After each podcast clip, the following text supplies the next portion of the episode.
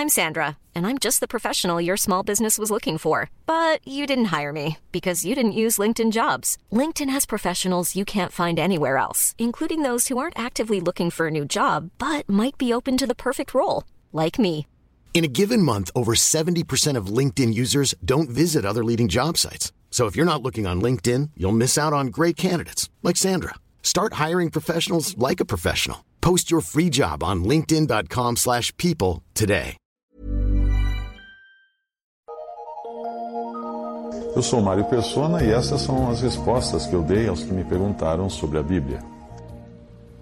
Você escreveu perguntando por que no Antigo Testamento nós não vemos possessos de demônios, como nós vemos no, no, nos Evangelhos e no Novo Testamento.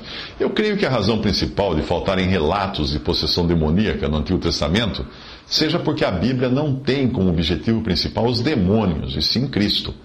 Portanto, eles aparecem com maior frequência no Novo Testamento em sua relação de oposição ao Filho de Deus. A própria vinda de Jesus também pode ser a razão de uma maior atividade de todo o reino espiritual, o que obviamente inclui os demônios.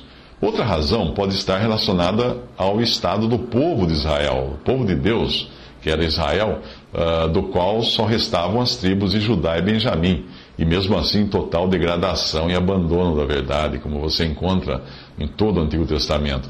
Basta você ver o que fizeram com o Messias no Novo Testamento para você perceber isso. No Antigo Testamento, Deus prometia sustento, saúde e força ao seu povo desde que fossem obedientes. Mas no Novo Testamento, nós encontramos um povo desobediente, corrupto, sofrendo não apenas o jugo romano, mas também sendo assolado por uma infinidade de enfermidades e de demônios. Mas a ideia da influência demoníaca pode ser encontrada, sim, em várias passagens do Antigo Testamento, além de evidências no Novo Testamento de que era popular entre os judeus a prática de expulsar demônios, mesmo antes da vinda de Jesus. Veja essa passagem de Atos 19, 13. E alguns dos exorcistas judeus ambulantes tentavam invocar o nome do Senhor Jesus sobre os que tinham espíritos malignos, dizendo: Esconjuro-vos por Jesus a quem Paulo prega. E os que faziam isto eram sete filhos de Seva, judeu, principal dos sacerdotes. Evidentemente, esses exorcistas judeus ambulantes já praticavam essa profissão antes e aqui tentam apenas se aproveitar do nome de Jesus, porque era o nome em evidência naquele momento. Algumas evidências de atividade demoníaca no Antigo Testamento, em alguns momentos, como instrumento até de Deus para disciplinar o seu povo, estão, por exemplo, em Juízes 9, 22 a 23, quando diz que fazia três anos que Abimeleque governava Israel, quando Deus enviou um espírito maligno entre Abimeleque e os cidadãos de Siquém, e esses agiram traiçoeiramente contra Abimeleque. Também 1 Samuel 16, 14 a 15, quando diz que o Espírito do Senhor se retirou de Saul e um espírito maligno vindo da parte do Senhor o atormentava.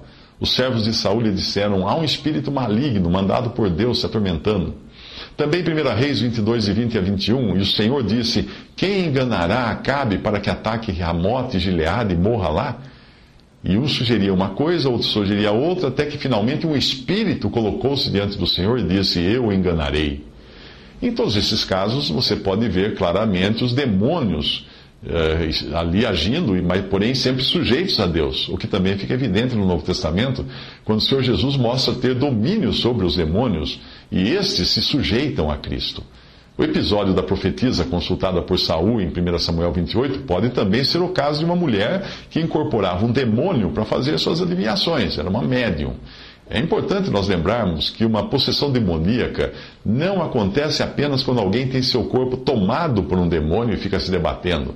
Pessoas que invocam os mortos em processos mediúnicos, chamados mediúnicos, se deixam incorporar por espíritos que são, na verdade, demônios. Estão se tornando essas pessoas receptáculos de demônios. Algo que sempre existiu em todas as épocas, em todas as culturas, em todas as religiões do mundo.